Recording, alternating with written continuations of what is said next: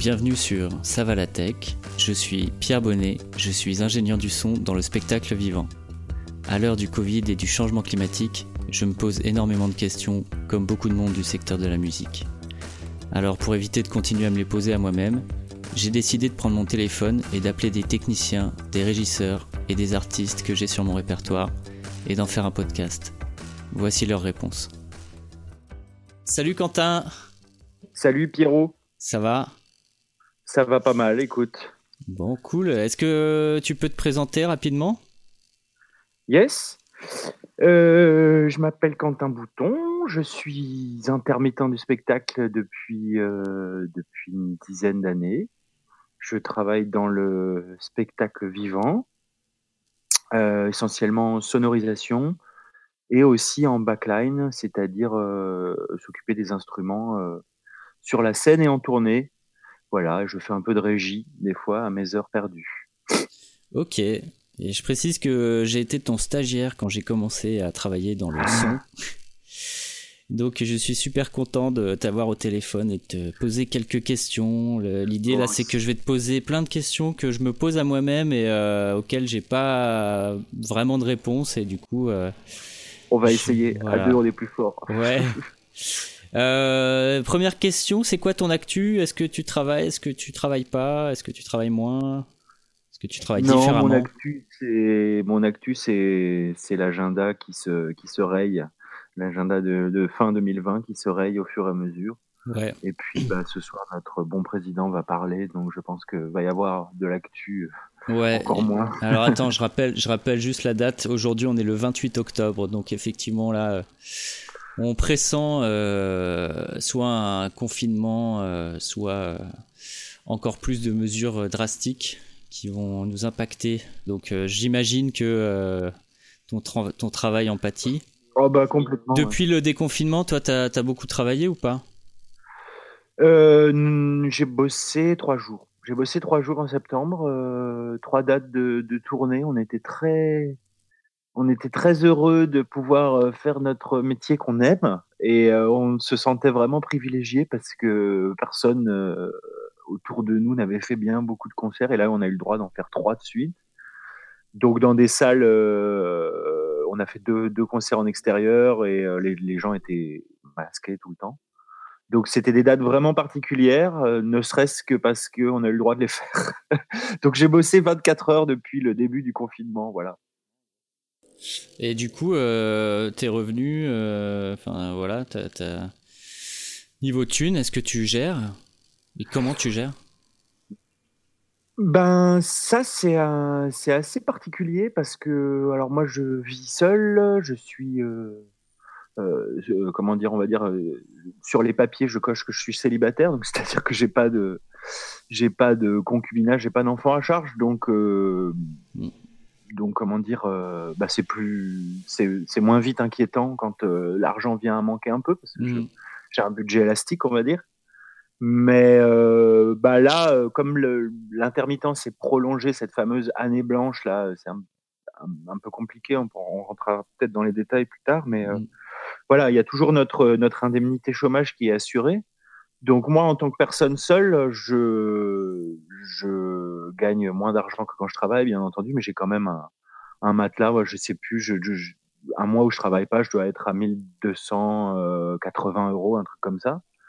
Donc ça va, je, je survis euh, très bien. Euh, le, je, je peux pas m'empêcher de me poser la question que ça, si ça serait vraiment différent euh, si j'avais euh, un gamin, par exemple. Ouais. Voilà. Mais après, c'est quand même un.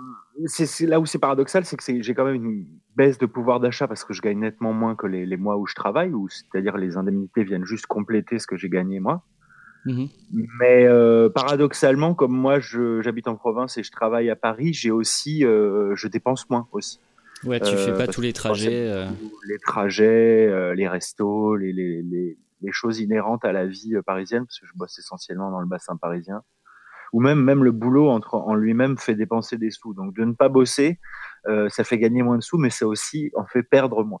ouais, ok. Ouais, ouais, c'est C'est marrant. C'est vrai que moi, pendant le, pendant le confinement, en fait, j'ai limite j'ai gagné des sous parce que effectivement, euh, je, je partais plus, enfin, boire des coups avec des copains ou au, resto et tout.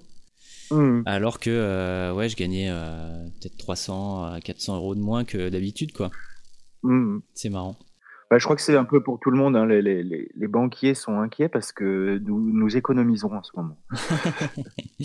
ouais, vous fait pas marcher la machine. ces sous qu'on est en train de récupérer entre guillemets, euh, alors c'est pas des pas des sommes folles, hein, on n'est pas en train de changer notre train de vie, mais euh, mais ça, ça, pose la question aussi de de, de à quoi oui sert les sous qu'on gagne chaque mois. Oui, si si on en dépense une grande partie euh, pour effectivement pouvoir travailler, ça pose question. ouais c'est clair. Et, euh, et au-delà du, du, fric, tu as, plus de temps aussi pour, euh, pour faire des trucs euh, autres que de la musique ou des trucs liés à, oh, bah, ça? Oui, oui, oui, oui. J'ai pris part à un petit projet audio là pendant ces six derniers mois et ça m'a fait vraiment plaisir parce que ça me manquait. Mais après, je, je fais beaucoup de, de choses à côté. Ça, c'est pas trop le problème. J'ai pas l'angoisse de l'ennui. ouais que j'ai la chance d'avoir plein de, passions, de choses qui me tiennent à cœur. Donc, euh, euh, trouver des moyens euh, utiles, épanouissants d'occuper mon temps, ça n'a pas été vraiment un problème, même si le premier mois chez moi, tout seul à tourner en rond, c'était pas, ça ne faisait pas trop de sens. Donc, j'ai pris mes dispositions, mais non, ce qui est bizarre, c'est pas trop le temps libre, c'est cette c'est cette euh, échéance du retour du, fameux monde d'après, le monde après le, Covid qui n'est pas encore arrivé, mm, mm. qui est un peu paralysant parce que je suis quelqu'un qui se projette beaucoup dans le futur, qui aime bien euh, anticiper, même si des fois la, vie se passe toujours autrement que ce que j'avais prévu. Mais voilà, c'est ma manière de, me projeter dans le futur. Et là, euh, là, on ne sait pas sur quel pied danser. C'est très, c'est très instable, même pour moi qui n'ai pas trop de d'inquiétude sur la manière dont je pourrais occuper mon temps.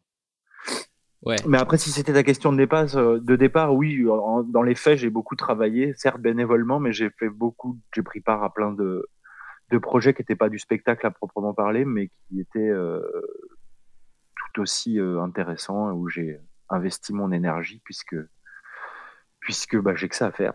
Ouais, ok. Et du coup, euh, enfin moi c'était une question justement, une de mes questions, comment tu vois ton avenir et comment tu vois euh, l'avenir du, spectacle vivant? C'est vrai que c'est de plus en plus, euh, en tout cas en termes d'échéance, on ne sait pas effectivement sur quel pied danser et ça peut impacter ton avenir aussi. Et la sous-question c'est est-ce que tu penses à une reconversion, toi, ou tu y as pensé ou tu t'as pas.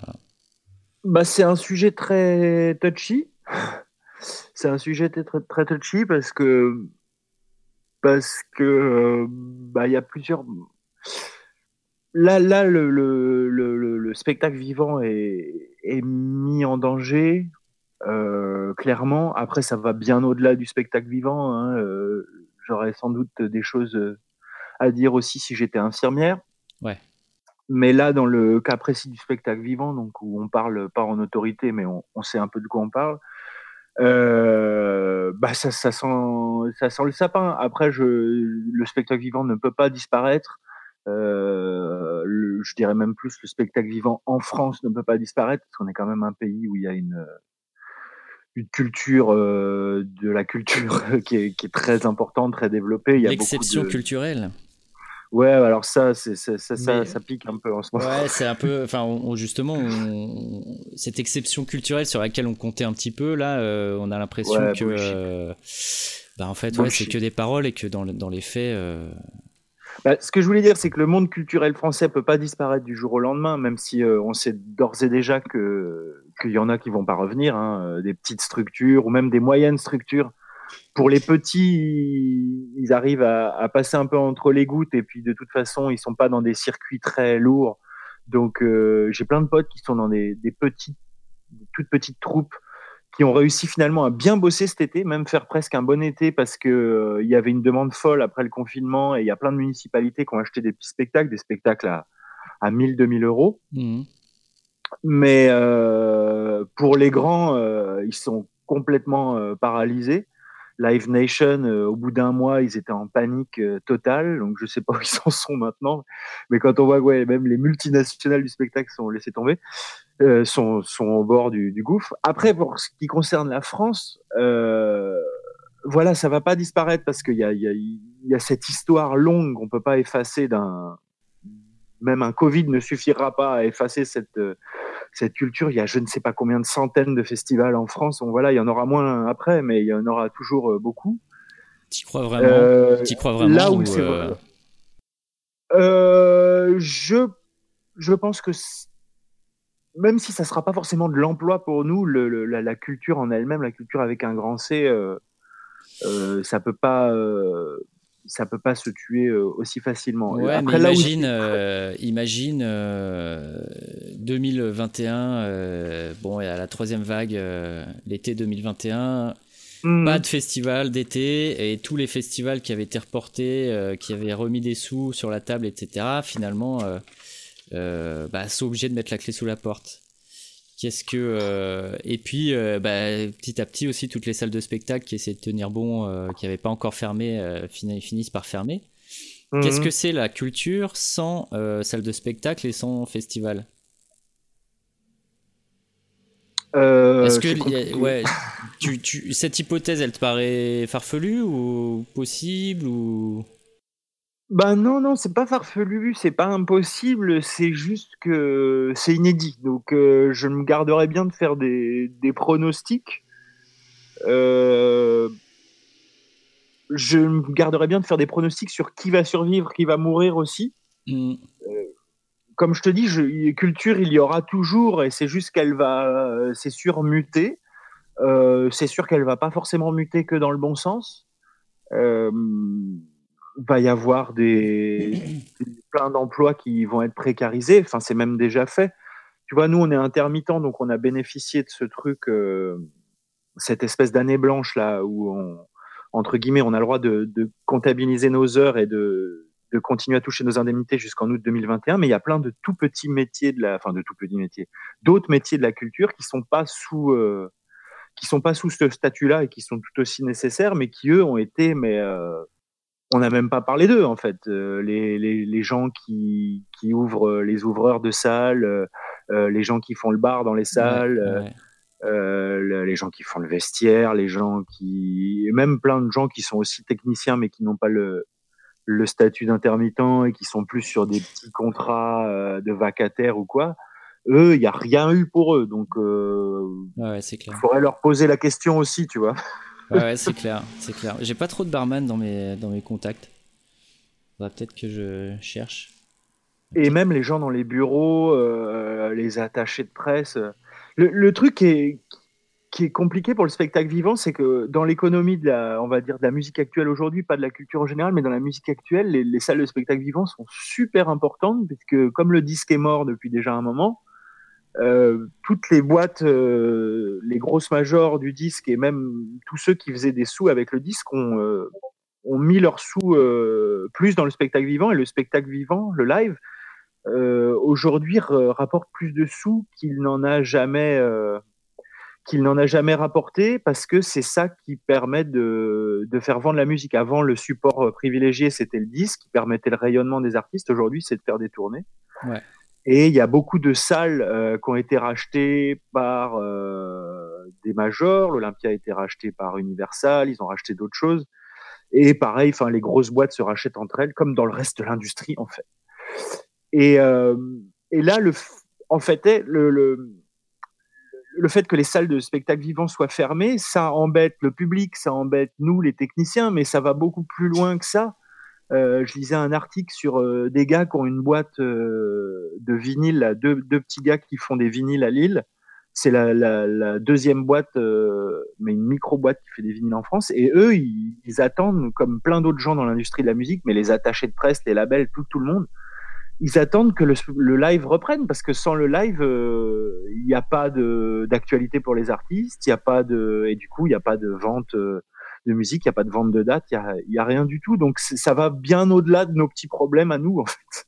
Ouais, c'est clair, c'est clair. Et mais justement, en fait, c'est. Est-ce que tu as l'impression qu'aujourd'hui, euh, finalement, on n'est pas forcément allé dans le bon sens au niveau de l'économie culturelle? C'est-à-dire, est-ce que c'était pas une petite bulle tous ces spectacles, tous ces festivals, il y, en a dans toutes les villes de province maintenant. peut-être, on peut se dire que c'est trop quoi finalement et que euh, est-ce que ça rebat pas un petit peu les cartes euh, à ce niveau-là? Bah, Nous, en tant qu'industrie, on est une industrie comme les autres, donc on... les injonctions, euh, elles vont être les mêmes que pour les autres industries. Ça va être plus de précarité, faire des marges plus grandes, donc peut-être faire des événements plus gros. ça va être euh, précariser, euh, précariser des postes, c'est-à-dire moins reconnaître les diplômes, embaucher des stagiaires, que des choses qu'on connaît déjà, mais qui vont être, euh, qui vont être, qui vont être pires, quoi. Mm. Macron a dit qu'il fallait enfourcher le tigre, se réinventer. Est-ce que pour toi, ça veut dire que il y, a, moyen de continuer dans ce secteur euh, quand on, se réinvente. Euh, et si on se réinvente, est-ce que c'est plutôt à titre individuel euh, pour être plus performant, plus adapté, ou est-ce qu'il faut le faire collectivement bah, Ça, c'est la, solution qu'on nous propose. Le, comment dire, le dogme aujourd'hui, c'est trouver des solutions individuelles à vos problèmes. démerdez-vous, vous avez le monde sur vos petites épaules. Et euh, si, si tu n'as plus de sous euh, à te faire dans la musique, et eh ben réinvente-toi en chef de start-up New Age, je sais pas quoi. Ouais. Pour moi, c'est une, c'est une, c'est une chimère quoi. Le, si on trouve des, des, solutions, elles seront forcément collectives. Et c'est pour ça, je te dis, je peux pas me, me projeter sur le, sur ce que sera la musique demain. Il y aura forcément euh, des gens qui vont aller d'un côté, qui va être euh, des festivals encore plus gros, avec en plus encore plus de partenariats avec des marques, avec encore plus de, de polices d'assurance euh, incroyables et tout, des conditions d'annulation de fou. Ce qui, des, des, grosses machines à gaz qui sont finalement des châteaux de cartes qui s'effondrent vite, on l'a vu. Mm. Et puis, je pense qu'il va y avoir un, à l'inverse beaucoup plus de petits trucs euh, euh, fait avec euh, moins de moyens, mais plus de plus de d'idées en fait, tout simplement. Euh, fait avec moins d'argent, mais plus de cœur. Donc, mais tu vois cette cette dichotomie entre le, le la, la, grosse machine type euh, type euh, ouais Live Nation, c'est quoi le, le, main square là qui font Arras? Mhm. ou Rock en scène ou des gros mastodontes comme ça. Euh, cette dichotomie entre les, les, petits alternatifs et les, et les gros corporate, euh, elle se, elle, c'est la pente descendante déjà. Je pense que le Covid va re, re, remettre une couche là-dessus, mais que ça sera simplement comme avant, mais en pire. Après, oui, de fait, il y a plein de gens qui vont se. non, pas vraiment, mais bon. Après, oui, mon destin individuel, oui, je pourrais t'en parler. Je sais pas si c'est très intéressant. Est-ce que je pense à une reconversion? Bah, forcément, je suis obligé un peu d'y penser. Bah ouais. Euh, oui, c'est intéressant. Ne serait-ce que par le fait que j'ai pas eu le droit de d'exercer mon, mon, métier que j'aime.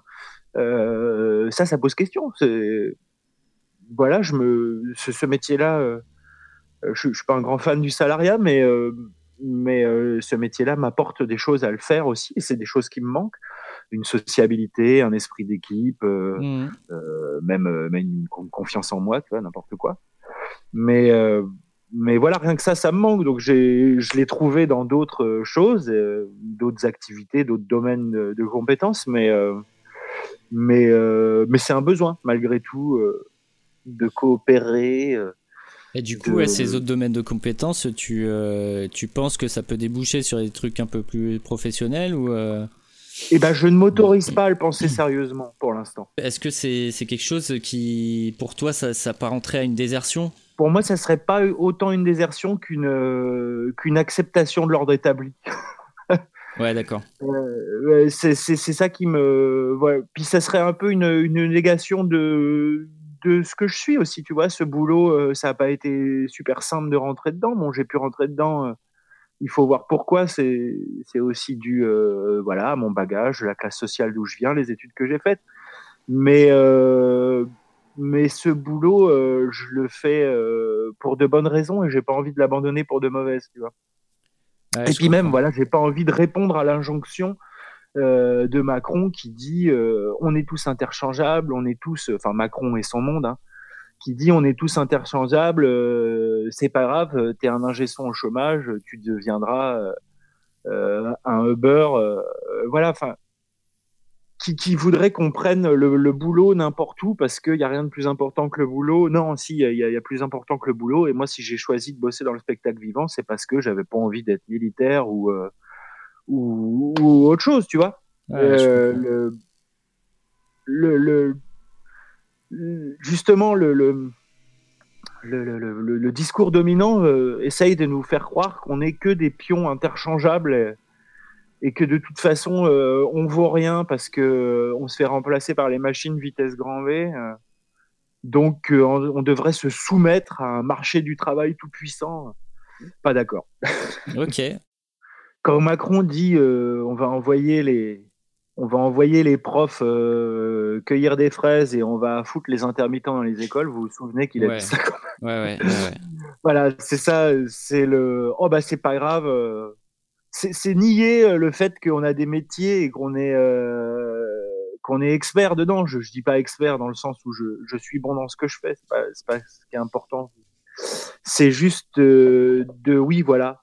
Un prof peut très bien aller cueillir des fraises, alors qu'il n'y a rien de mieux qu'un agriculteur pour cueillir des fraises. Moi, je sais pas comment on cueille des fraises, je sais pas à quel moment il faut les cueillir et tout. Mm. Et le, le, le, grand fantasme néolibéral, ça serait que de toute façon, voilà, on n'est que des flux d'énergie, on n'est que de la data et euh, si euh, Pierre euh, n'a plus de, de, pantalon, on prend Paul, tu vois. Enfin, c'est c'est un mythe, ça. C'est un mythe. Et puis même surtout, ça nous ça nous ça essaye de nous faire croire qu'on est que oui, de toute façon, en éducation, un intermittent vaut bien un prof. Tu vois. Et puis on, perd de la qualité à tout moment la qualité pour euh, pour euh, les, les, gens qui se retrouvent vacataires à, à pas savoir euh, comment bosser et qui du coup je pense en souffrent même et puis la, qualité se perd pour les, les gens qui reçoivent hein. je pense que vous avez tous les gens qui nous écoutent. Ont déjà vu tous un concert mal sonorisé. C'est très désagréable un concert plein de voilà. Ouais mais en fait Enfin, pour, pour euh, reparler de, de moi, c'est pas pour parler de moi, mais c'est euh, pour les questions que, qui me taraudent en fait. Donc il y a ce il y a ce côté bon il y a le, la crise du Covid euh, je peux plus euh, je peux plus bosser je peux plus faire le métier que j'aime euh, ça me cause une crise existentielle pas possible mais qui vient aussi s'ajouter à une crise existentielle euh, qui dont on a déjà parlé tous les deux, mais euh, qui, qui, qui, est là depuis assez longtemps. C'est euh, le monde va mal, le monde se réchauffe, il y a le réchauffement climatique, il y a tout un tas de problèmes écologiques qui sont tous liés et qui qui vont tous dans la même direction, c'est-à-dire la destruction de l'espèce humaine hein, globalement.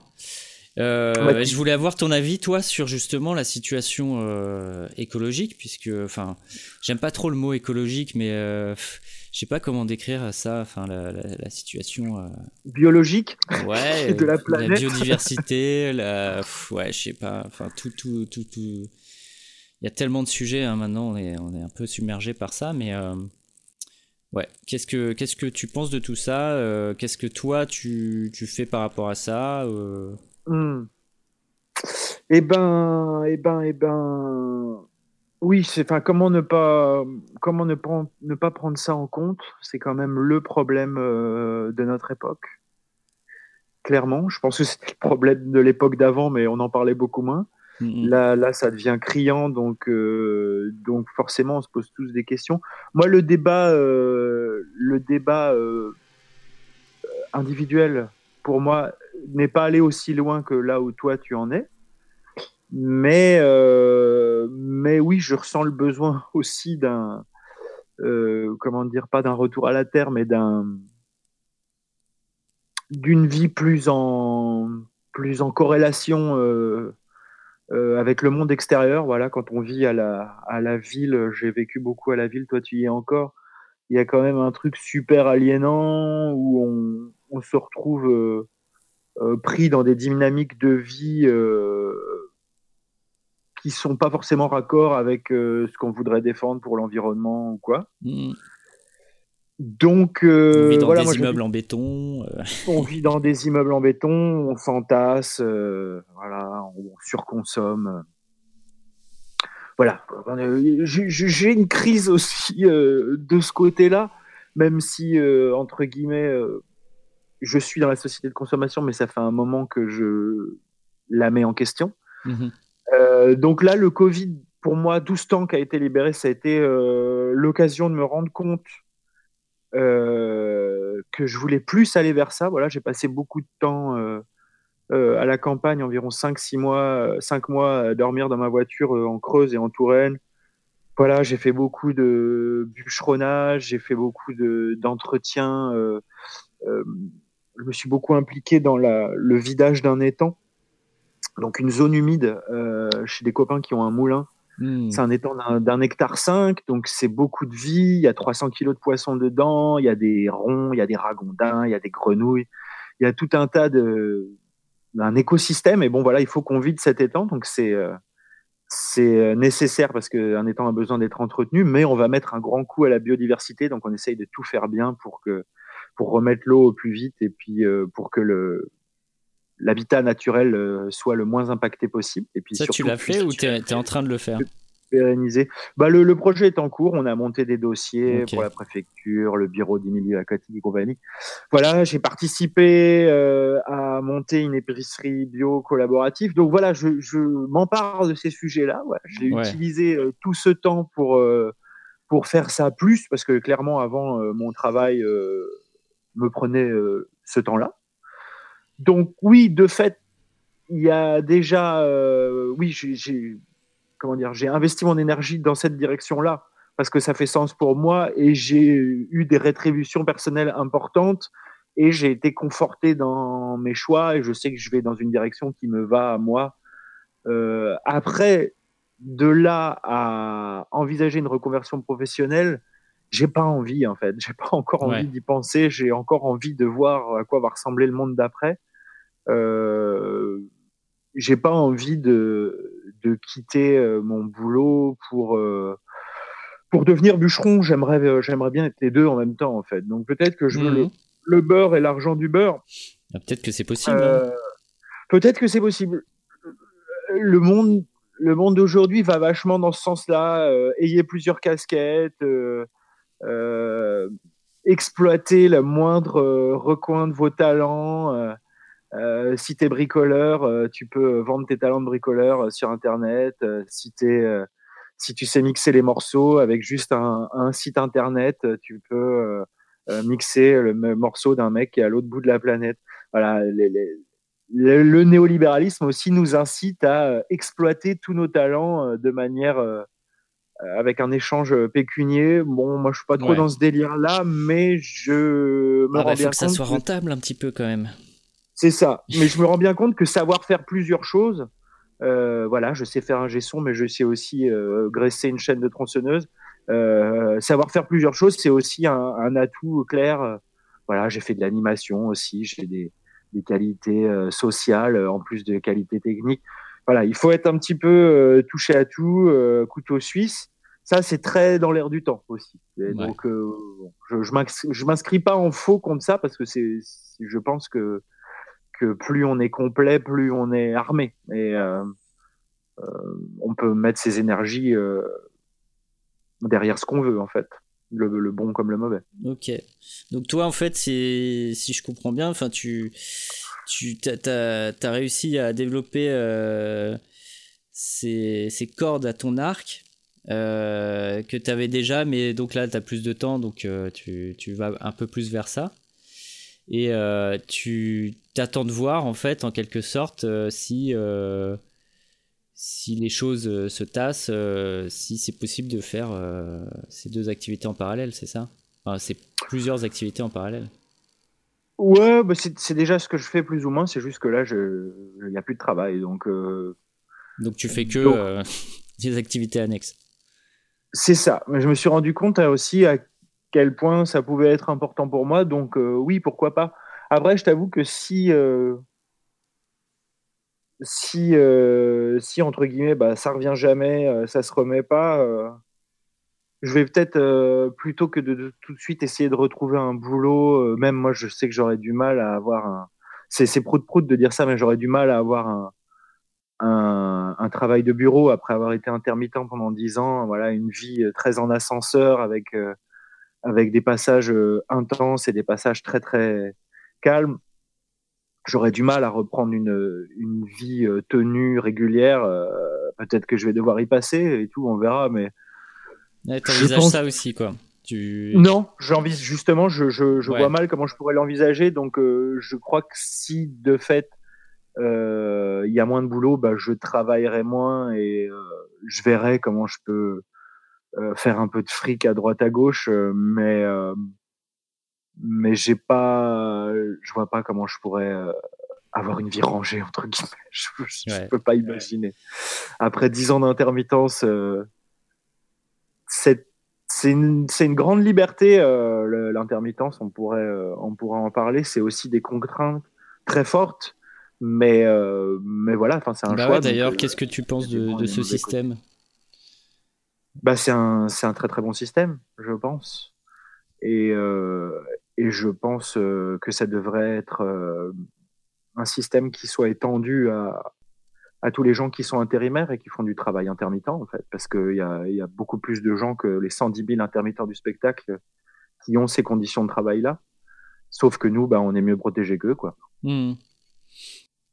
Après, euh, moi, le seul, truc qui, seul truc qui me fait chier avec ça, c'est que euh, quand tu travailles pas, tu es considéré comme chômeur. Bon, c'est pas mal aussi parce que t'as les, as les musées gratuits et puis les, les réductions euh, quoi, mais quoi qu'en ce moment, c'est pas, ça sert à rien. Mais euh, ouais, moi, ça m'a toujours un peu euh, dérangé, tu vois, de, de, me dire, bah, à chaque fois que je travaille pas, en fait, je suis chômeur. Ouais. Mais c'est peut-être juste euh, une vision de l'esprit. Et en fait, euh, je devrais juste. Bah, on l'oublie avec les années. Vu qu'on est chômeur euh, éternel, théoriquement, tant, qu'on fait nos heures, on, est considéré comme chômeur. C'est vrai que mm. ça, ça, ça, sonne un peu paradoxal comme ça. Après, euh, moi, comme je le. ça dépend quel biais philosophique tu mets derrière, mais moi, ce, ce statut-là, je le je considère comme une chance en fait, comme comme une, avancée sociale. Et si si le système d'intermittence existe, hein, je vais être un peu cynique, mais c'est pas, euh, ça n'a pas été créé pour donner des droits aux gentils travailleurs du spectacle qui des fois euh, étaient laissés euh, dans la misère euh, parce qu'il n'y avait pas de boulot pendant six mois. Si ils ont créé ce statut-là, c'était euh, à la demande des patrons de l'industrie du disque et du spectacle à l'époque, qui avaient besoin de pouvoir embaucher les gens de manière euh, complètement intermittente. Et donc, ils ne pouvaient pas euh, rentrer dans le cahier des charges d'un, emploi du régime général. Mais bon, voilà, c'est bien de, se rappeler qu'à la base, c'était une demande du patronat. C'était pas une, pas des revendications sociales euh, du bas qui sont, qui ont créé ce système-là. Après, justement, le fait d'être chômeur euh, à vie entre guillemets, euh, ça, ça, dans la société d'aujourd'hui qui met la valeur travail au-dessus de tout, c'est un stigma en fait. Mm. Euh, et il y a plein de gens, ah, vous êtes chômeurs, intermittents, ils peuvent pas se trouver un vrai boulot. Voilà, c'est véhiculé par, par le, le fait qu'on soit chômeur. moi, ça me choque pas et ça me choque pas du tout. Et je sais aussi, et ça, c'est ça a été utilisé à des fins politiques. Je ne sais pas si c'est le, fin fond de la vérité, mais ce système-là est utilisé aussi pour permettre euh, à nous les intermittents de, de faire des projets euh, gratuitement, de bosser gratuitement. Et ça, les gens s'en rendent pas vraiment compte. Euh, c'est Didier Vampas qui disait les militaires, ils passent plus leur temps à s'entraîner qu'à faire la guerre à proprement parler. Bah, les intermittents, c'est pareil, il faut leur payer la répétition. Hmm. Dans les faits, c'est c'est pas ça. Nous, on n'est pas payé pour les pendant les répétitions. Et souvent sur un projet, euh, euh, voilà, on va faire euh, un projet qui est, qui est en train de se monter, donc qui est en résidence. on va bosser des jours entiers à préparer un spectacle dans l'espoir de le vendre après. Mais après, on va faire des sous sur chaque date, effectivement, où, le spectacle va être vendu. Mais les répétitions, tu, c'est pas de balle, quoi. il y a très peu de gens, il y a très peu de gens qui sont payés pendant leur répétition. Il y a les musiciens de classique et ça va pas beaucoup plus loin. Hein. Ou des, des, gens du théâtre aussi ou des gens du théâtre. Euh. Non, mais j'aime bien ta, ta, comparaison avec les militaires, je trouve ça très juste.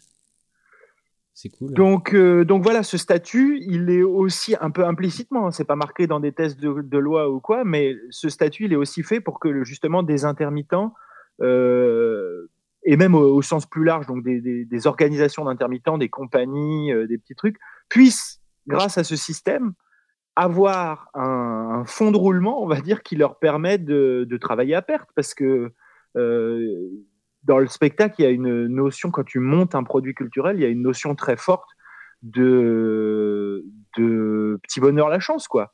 Je, tu sais pas si tu vas avoir un retour sur investissement et, euh, le travail, ça paye, mais, euh, euh, comme je disais, en France, il y a beaucoup, beaucoup de culture et du coup, la concurrence est rude, hein, tout simplement. Et, voilà, il y a plein de gens qui, qui vivotent sur des projets culturels et ça n'a rien à voir avec la qualité de ces dix projets culturels. Et toi, tu as, beaucoup de potes intermittents ou au-delà de juste des connaissances, hein, des gens que tu considères comme des potes? Ouais, ouais, ouais. Bah oui, oui, que ça commence à. C'est quoi tes relations avec, avec, avec ces potes?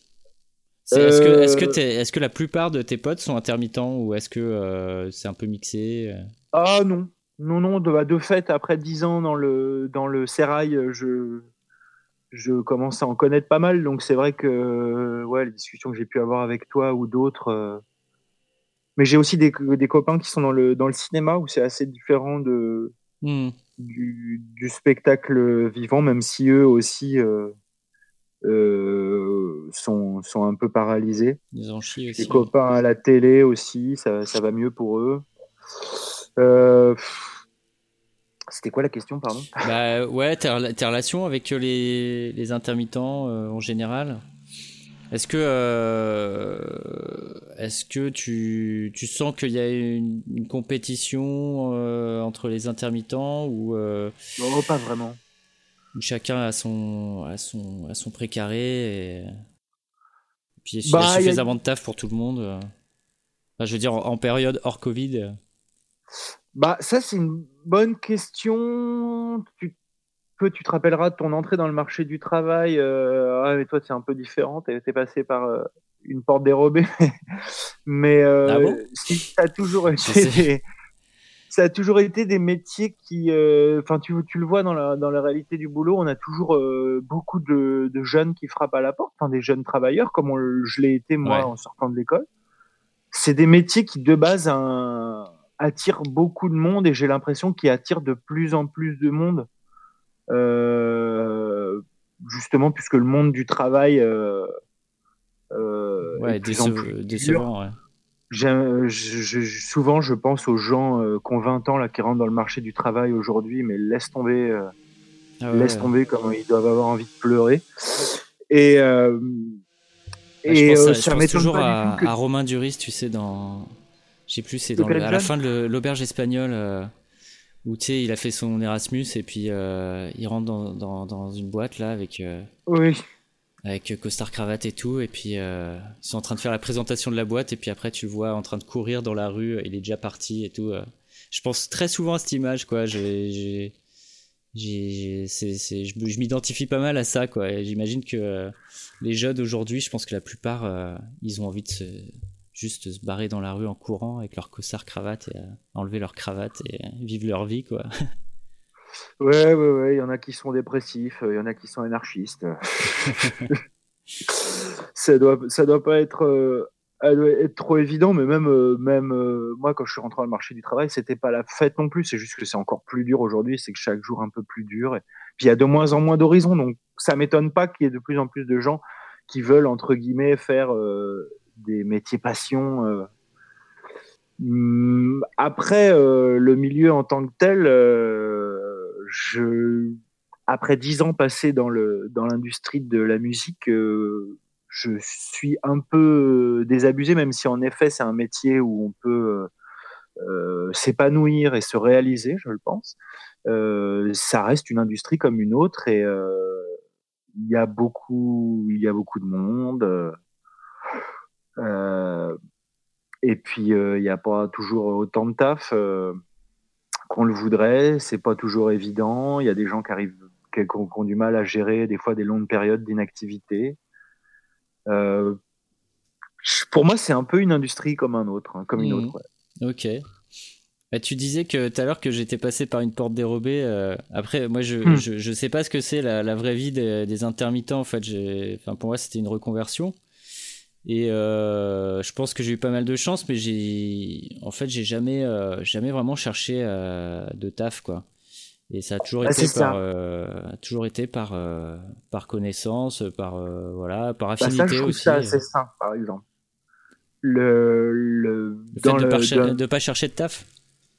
Bah non, c'est pas. J'ai cherché du taf en étant intermittent. J'ai envoyé des CV et des lettres à droite à gauche. Ça ne m'a jamais ça n'a jamais débouché sur un emploi. Et pourtant, je, je bosse depuis dix ans.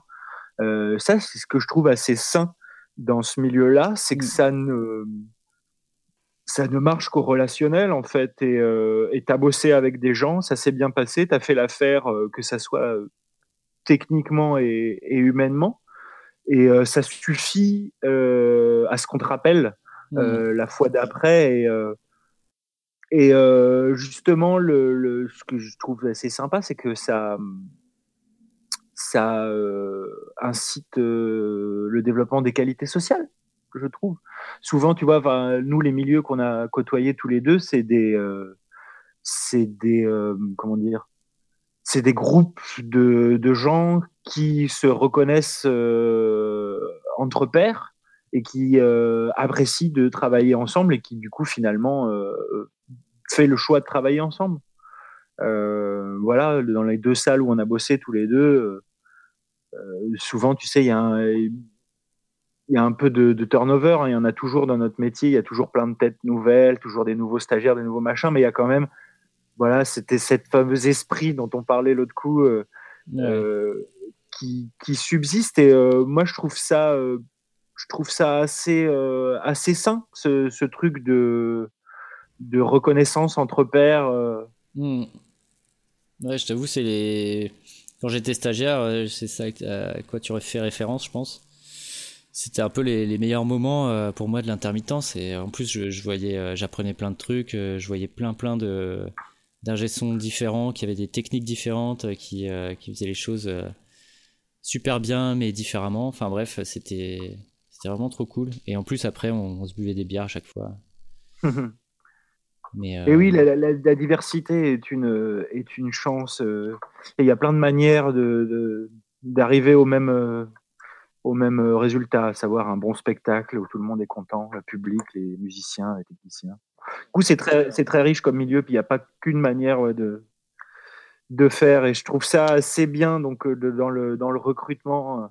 Après, oui, voilà, quand tu arrives, quand tu es, es, nouveau, que tu sors de nulle part, c'est dur de, de faire son trou. Et des fois, il suffit d'une rencontre pour, euh, pour après ouais, bosser pendant les dix, les dix prochaines années. C'est très. Est-ce que tu penses que l'intermittence, ça peut être généralisé à, à, tout type de métier en fait? Tu parlais du bah, tout à l'heure. Euh. bah, de fait, on est dans le dans le l'éclatement de, plein de, de, structures qui avant étaient euh, euh, des fondements, tels que l'entreprise. Voilà, maintenant on est, on est tous une entreprise, on est tous euh, à notre, notre propre patron. c'est ça la, c'est ça la tendance. L'intermittence, c'est un système de chômage à la base. C'est juste une caisse collective. Il faut pas oublier que les intermittents cotisent plus de charges sociales euh, que les travailleurs au régime général et les employeurs d'intermittents payent plus de charges sociales qu'au régime général. Donc ça, c'est juste un système de, de coopératif de, de, redistribution. Et voilà, mmh. quand on est au chômage, c'est les sous qu'on a qu'on a cotisé avant. Quand on est malade, c'est pas voilà, les soins, c'est la même chose. On a notre, notre, caisse de retraite, on a notre caisse de santé. C'est un système coopératif. Le, je ne vois rien qui empêcherait de, de monter des systèmes similaires pour les bûcherons, pour les auto-entrepreneurs, pour, voilà, pour donner plus de droits à des gens qui n'en ont pas assez, en fait. Mmh. Euh, tout un droit que d'autres travailleurs précaires, parce qu'on est des travailleurs précaires, mais il y, en a d'autres qui sont bien plus précaires que nous. Mmh. Euh, voilà, quand tu es, euh, es auto-entrepreneur euh, ou même tout petit patron, on peut pas, on peut pas vraiment parler de patronat quand tu es patron d'une boîte où il y a que toi dedans. Hein, c'est des prolétaires comme nous. Mmh. Je, je, il pourrait y avoir des systèmes de solidarité coopératif entre ces gens-là pour qu'ils aient une caisse de retraite, pour qu'ils aient euh, une assurance sociale digne de ce nom. Euh, je sais pas si tu vois l'assurance sociale de quelqu'un qui est râlé pâquerette au RSI, c'est une honte. Hein. J'ai une copine qui est restauratrice. Elle a son congé maternité. Elle a pas bossé pendant. Elle a eu cinq jours de congé maternité et elle est retournée bosser euh, quatre jours après avoir accouché. Euh, et les jours où elle a pas bossé, elle a gagné 62 euros par jour. Ouais. tu, vois le. Donc, euh, donc oui, ce système, je pense qu'il devrait être euh, appliqué et surtout, il pourrait. Euh, on veut nous faire croire que non, mais il pourrait être appliqué à, beaucoup plus grande échelle. Sauf que c'est pas du tout la, la tendance. le Medef veut faire disparaître ce système de l'intermittence depuis des années. Pour eux, c'est un, un, furoncle sur le sur le, le, code du travail. Ils veulent mmh. absolument que ça disparaisse. Donc oui, la tendance euh, générale est plutôt à la disparition de ces régimes spéciaux qui sont pourtant très importants et qui servent vraiment à quelque chose. Hein. On pourrait le démontrer, je ne sais pas si c'est le sujet. Ouais, non, je ne sais pas si on aura le temps de parler de, cette histoire de déficit euh, à cause des intermittents et tout, de la caisse de, Ah ouais, là ça devient technique, il faut que tu interviewes euh, Samuel Chuan. Ouais, ouais, clairement, clairement. Bah, je mettrai peut-être un lien. C'est super intéressant. Euh, en plus, j'ai vu un truc super euh, de lui là sur euh, le média. ah, j'ai super dans ce qu'il dit, mais tu l'as vu? Non, non, mais je l'ai pas regardé. Je, bah, Regarde-le, c'est vachement bien. Après, il est, il est, il est bien, bien énervé. ça, ça, se comprend, hein, mais du coup, sur la forme, faut pas, voilà, faut, faut, faut pouvoir écouter un mec énervé parler pendant super longtemps, mais ce qu'il raconte, c'est, c'est, super. Hein. Enfin, j'ai et puis euh, voilà, il est, il est, très clair, il démontre très bien euh, comment on nous a entubé avec cette histoire de déficit et tout ça. Qu'on, ouais, c'est rentré euh, dans l'inconscient collectif. Quoi. Les intermittents vivent au crochet de la société. c'est, c'est, c'est, c'est un non-sens absolu. Et de nous faire croire que c'est déficitaire, non, c'est juste une magouille de chiffres du MEDEF et des gens qui, qui, bossent pour ces intérêts-là. Alors que non, en fait, c'est. En plus, on est 110 000 en France, c'est vraiment très peu hein, à l'échelle de, de, tous les actifs. Et puis surtout, ça marche, quoi, en fait. Si, si il suffit de regarder les chiffres autrement, le système, même dans le monde ultra vénère d'aujourd'hui, ça marche à peu près bien, en fait. Ouais, carrément. Mais l'idéologie dominante va complètement, euh, à un discours complètement opposé au, au, euh, organisez-vous collectivement euh, et vous serez plus solide. Là, on est dans le, dans le truc inverse, c'est euh, chacun a sa petite mutuelle privée, chacun a son, sa petite assurance privée, chacun négocie ses droits euh, à l'échelle de son foyer, alors que c'est collectivement euh, qu'il y a des solutions, c'est pas individuellement. Mmh. Les solutions qu'on a individuelles, on est obligé de passer à travers des trucs qui nous enlèvent des droits finalement, enfin des, des, des capitaux privés et des voilà. Bah, je suis tout à fait d'accord avec toi. Et puis, il euh, n'y a pas assez de tigres euh, sur la planète pour que chaque intermittent puisse monter sur son tigre, quoi. C'est ça. C'est ça. Peut-être euh, profitons de ce podcast pour, pour lancer la, création. ah bah ouais, de, l'intermittence pour tous. Hmm. Ça, peut être un slogan. C'est ça que je voulais dire. Justement, ça me fait penser à ce qu'on disait tout à l'heure. Tu vois, comme on est travailleurs euh, précaires, les intermittents, il n'y a pas du tout de culture syndicale, par exemple, dans le. Ah oui, ça, il en parle aussi, euh, Samuel Churin. Spectacle, et c'est très intéressant parce que dans le la, culture syndicale euh, dans le milieu là où on la verrait plus, où on l'imaginerait plus, dans le milieu ouvrier, par exemple, elle est en perte de vitesse. voilà, elle s'est beaucoup fourvoyée et elle en paye le, prix. Mais il y a encore des structures en France euh, qui sont vraiment au service des travailleurs. dans l'intermittence, il y a très peu cette culture-là. voilà, dès le départ, on a accepté qu'on était un petit peu des travailleurs précaires, un peu des, des cachetonneurs, et du coup, il n'y a pas vraiment d'esprit collectif. Il y a, il y a quelques syndicats, mais ils sont très anonymes, ils sont souvent très très euh, dédié à une certaine, un certain branche de l'industrie. Tu vois, moi, j'étais intéressé à un moment donné pour me syndiquer. J'ai regardé le Samtac, hein, qui est une qui est une, une excroissance de la CGT. Eux, leur truc, c'est, par exemple, ils sont spécialistes dans le droit du théâtre public. Hmm. Voilà, sauf que moi, je bosse pas, euh, je bosse euh, même pas un quart de l'année dans le théâtre public. Euh, voilà, c'est très c'est très des trucs de chapelle. Donc voilà, il y a des syndicats de patrons de salle, il y a des syndicats, mais il n'y a pas de grand mouvement de masse entre, entre les intermittents, alors que nous, dans nos, à la plus petite échelle, on a des réseaux très forts. Mmh, ouais. Ça fait euh, à peu près une heure qu'on parle. Déjà. ouais. J'ai peut-être encore une petite question, alors je sais pas si euh, tu vas pouvoir développer beaucoup. Euh, c'est juste que j'ai vu passer le hashtag euh, Music2. Ah, c'est lié au MeToo, tu sais. Ouais, ouais, ouais. Et voilà, ça circule pas mal. Et je voulais savoir ce que tu pensais du sexisme dans le monde de la musique. Si tu avais été témoin ou victime de comportements abusifs, ou si tu penses qu'il y a, il y a, il y a il y a vraiment une spécificité dans le milieu de la musique par rapport à ça? Non, il n'y a pas de spécificité au milieu de la musique. C'est, euh, c'est comme je le dis souvent, une industrie comme une autre. Mais par contre, c'est pas pour ça que justement, comme on il n'y a pas de spécificité, pas pour ça qu'on est différent des autres, mm. mieux ou moins bien. Je pense qu'on est aussi pire euh, que que tous les milieux. Le, le sexisme est, est, malheureusement quelque chose de très banal. Euh, je suis content, mais je suis vraiment content que ça, que ça arrive enfin dans le milieu de la musique parce que, parce que voilà, de toute façon, c'est pas prêt de s'arrêter cette, cette vague. Mm, mm. Euh, c'est une bonne chose. Je me rappelle que quand il y avait eu le, le, le MeToo euh, du cinéma, genre, de, donc le, le truc qui a été lancé aux États-Unis avec l'affaire Weinstein. ouais. Euh, je me souviens que rapidement, il y avait eu un, un site euh, Musique Tout, justement. Enfin, je sais plus si ça s'appelait Musique Tout ou quoi, mais qui était une, une, boîte aux lettres anonyme où on pouvait déposer des, ah des, des, témoignages euh, anonymes, enfin, qui étaient mis sous des sous d'autres noms. Et euh, donc, c'était essentiellement des témoignages de femmes de l'industrie de la musique. Et il y avait plein de choses, donc je, je lisais. C'est intéressant parce que c'était du, c'était vraiment de l'information brute de décoffrage, et puis tu sentais comme c'est un sujet sensible, il y avait beaucoup d'affect derrière. Mais ce que ça n'empêchait pas de, de, de, pouvoir lire entre les lignes et de voir un peu une tendance de fond. Donc, euh, je ne vais pas dire que j'étais pas au courant qu'il y ait du sexisme dans le milieu de la, de la musique parce que ce serait mentir. Hein. Il y en a, il y en a, c'est clair.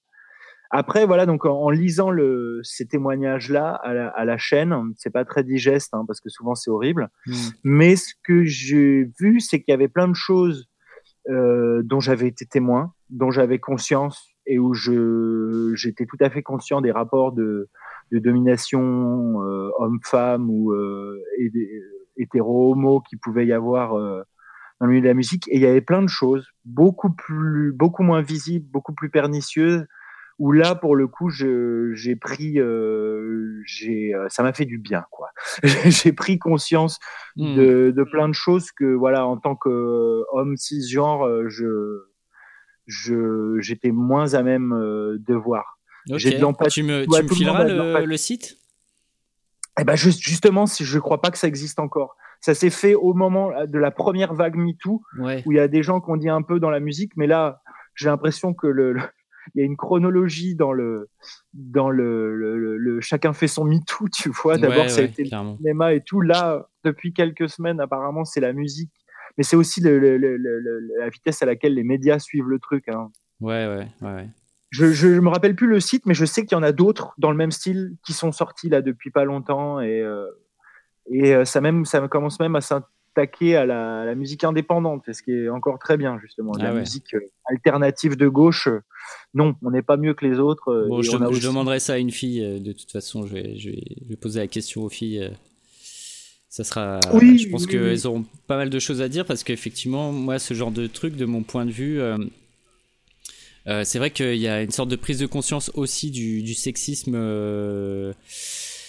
euh, systémique, quoi. Enfin, euh, du fait que euh, effectivement, tu as toujours une présomption de, de, comment dire. D'incompétence quand quand quand t'es une fille ou plus que chez les mecs quoi ça je l'ai je l'ai un peu remarqué oh il y a des remarques il y a des voilà et je tu vois le, le, par exemple la décision de Flavien Berger d'avoir une équipe totalement de, de filles une équipe technique totalement de filles. Je trouve que c'est génial. C'est un super choix et je pense qu'il n'y a, y a pas de meilleure démonstration que par l'exemple. Et, euh, et c'est pas les filles compétentes euh, qui manquent, donc euh, donc euh, faut qu'elles travaillent et il faut surtout qu'elles euh, qu'elles travaillent plus pour donner envie aux filles jeunes de choisir ces métiers-là. Mm-hmm.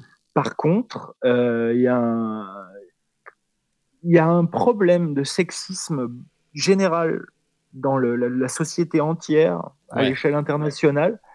Et tu vois, on a quand même pas mal de recul sur la lutte euh, féministe. Il y a toutes sortes de féministes.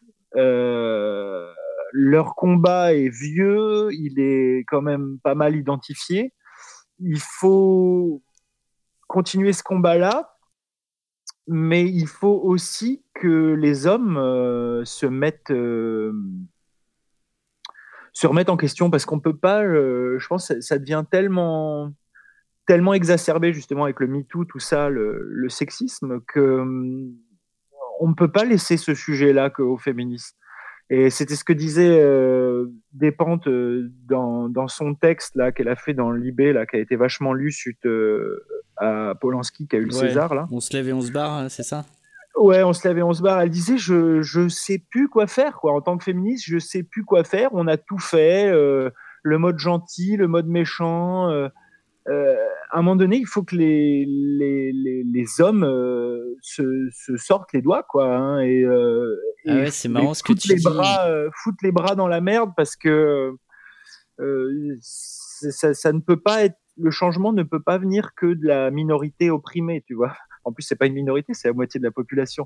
Mais euh, le, il faut que le, les hommes lavent leur linge sale aussi. Et, euh, et il faut qu'on le fasse entre hommes aussi, qu'on qu'on questionne euh, tous nos rapports de domination. Et, ça serait bien de commencer à, à, le faire, oui, en tant que technicien du spectacle, qui est quand même un, un boulot très très masculin. Euh, très enfin, masculin dans, dans, les, dans les gens qu'ils font et des fois une ambiance très, très masculine, ce qui n'est pas toujours très agréable. Mm. Et euh, bah, on va arriver à la fin de notre interview. Très bien. Euh, je, vais, je vais pas faire comme dans Thinkerview, demander trois livres et un conseil aux jeunes. Mais par contre, je vais te demander, c'est quoi le prochain truc que tu vas faire? À part regarder Macron ce soir Ouais, au boulot, euh, non, pour le boulot ou pour euh, même dans la vie. Euh, quel, quel, quel, truc important tu vas faire prochainement? Le prochain truc important, important que tu vas faire Je vais essayer d'écrire. Je vais continuer le texte que j'ai commencé. J'aimerais ah bien le finir. Ouais. C'est quoi? Tu peux nous en parler? C'est. Ben oui, je peux vous en parler. C'est. C'est un récit de voyage où je raconte le, le voyage euh, que j'ai fait avec ma, ma compagne euh, dans le dans l'Aragon, donc dans le, le nord de l'Espagne, euh, pendant le il y a deux ans, enfin il y a, il y a deux étés. Ouais. Et je voilà, c'est un peu le récit de notre errance sous fond de guerre d'Espagne, donc la révolution sociale de 1936 et on va marcher un petit peu, on retourne aux endroits où a été euh, George Orwell, qui a combattu en Espagne euh, en tant que engagé volontaire euh, en 1936 et il a écrit un magnifique livre qui s'appelle Hommage à la Catalogne. Et voilà, là, on, retourne un petit peu sur les traces de George Orwell. Et le récit, c'est après c'est un récit de voyage assez classique, entrecoupé de, de considérations un peu plus larges sur le monde, la terre et la liberté, tout ça. Ok. Tu, tu mélanges fiction et réalité ou tu non, c'est euh, purement réalité. Je mélange euh, récit de, de ce qu'a été mon voyage. Et du coup, ça parle pas mal du, du rapport au temps libre, au loisir. Euh, ça parle pas mal du tourisme, en fait. Super. Et, euh, et de la, la consommation du temps libre, des, des, de la consommation des pays étrangers, tourisme de masse, tout ça. Ouais, ouais. Sur fond de trucs politiques historiques plus larges, la guerre d'Espagne. Eh ben cool, j'ai hâte de lire ça. ah bah oui, moi aussi, moi aussi, mais il faut que j'écrive avant. cool. J'ai fait un tiers du truc là, et donc voilà, mon gros truc important, euh, c'est de d'écrire les deux tiers qui manquent. Ok, bah je vais te laisser faire ça alors. Merci. bah on se voit bientôt. Oui, au plaisir, et puis euh, je, suis curieux d'entendre euh, le reste de ton travail. Ça marche. bah gros bisous. Bisous Pierrot, à, bientôt. Ciao ciao.